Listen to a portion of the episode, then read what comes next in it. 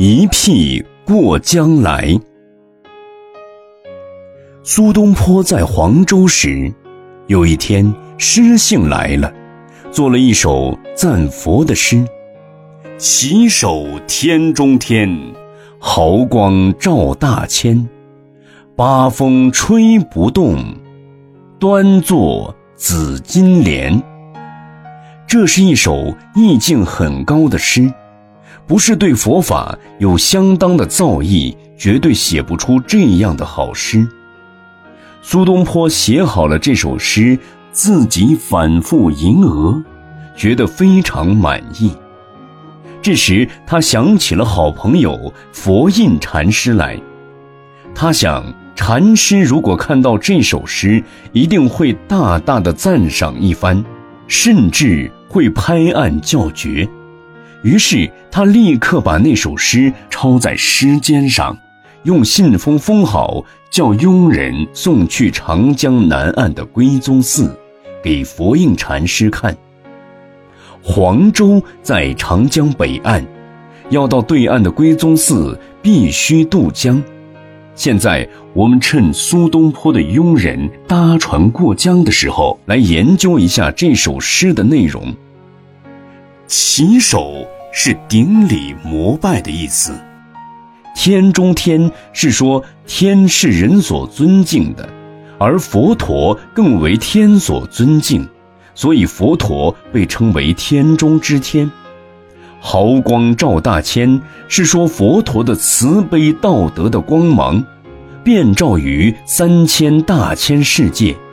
一个太阳系里面有很多星球组成一个小世界，一千个小世界合成一个小千世界，一千个小千世界合成一个中千世界，一千个中千世界合成一个大千世界。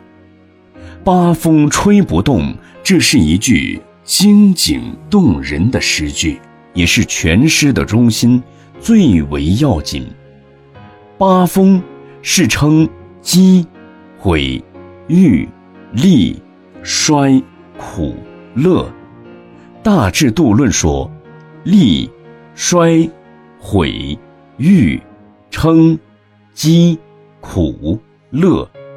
四顺四维，能鼓动物情，这八种是人生成败得失的总和，称颂赞美、名誉利禄跟各种快乐的享受，是谁都会陶醉的。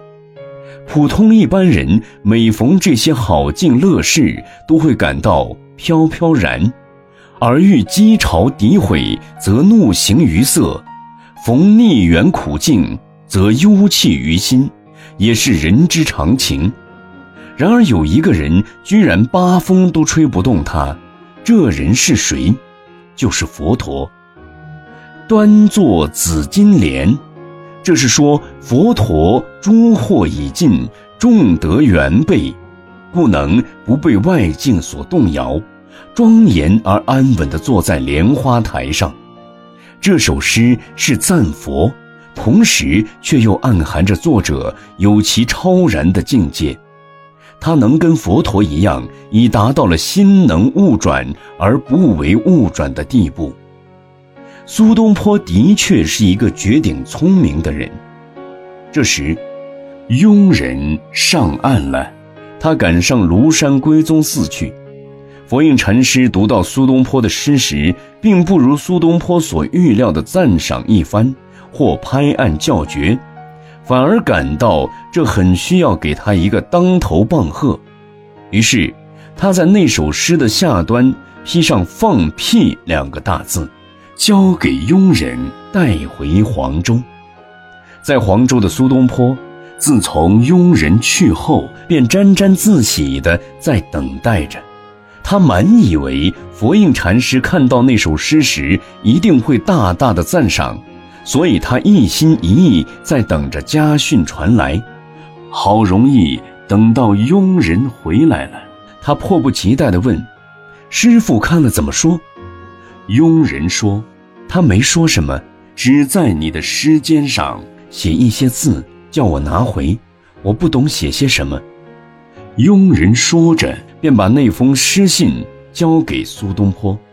苏东坡打开信封，抽出诗笺，看到那首诗的下端披着“放屁”两个大字时，不禁无名火升起三千丈，勃然大怒起来，连喊：“岂有此理！”他在仔细地推敲自己的诗，竟找也找不出那首诗的毛病。他自言自语地责怪佛印禅师：“我这首好诗。”你不懂得欣赏也罢，竟把它当作放屁，你真是太糊涂了。于是，他决定亲自去跟佛印禅师评理，马上雇船过江上庐山归宗寺去。苏东坡的船向南进，他坐在船上。虽然这时江上的清风习习地吹来，可是他这时的心好像热锅上的蚂蚁，再也没有上次游赤壁时的心情。迎出清风徐来，水波不兴的名句了。苏东坡赶上庐山归宗寺，气呼呼的要找佛印禅师算账，哪知禅师早已吩咐课堂的知客师说：“今天不见客。”苏东坡听了，火上加油，再也忍受不住。他不管三七二十一，三步做两步，一直奔到佛印禅师的方丈室来。他看到方丈室的门掩着，正要举手敲门进去时，忽然发现门扉上贴着一张字条，端正的写着：“八风吹不动，一屁过江来。”苏东坡看到这两句，立刻就警觉了，心里暗暗叫道：“我错了。”各位，苏东坡错在哪里呢？佛印禅师那句话明明是警告他说：“你说能够不为称讥毁誉的各种境界所动。”为什么竟被那区区放屁两个字搞到无名火起，过江来和我评理呢？这时的苏东坡深深地感到惭愧，自叹一向对于佛法只求理解，缺少了真修实行，所以当境界现前时，竟与常人无异。研究佛学的理论而不实践，真是不行。因之。当即痛下决心，今后要把所理解的佛法在日常生活中实行起来。同时，他又深深地感激佛印禅师给他的启示。他觉得有这样一位正友，实是人生的大幸。从此，他对佛印禅师更加心悦诚服了。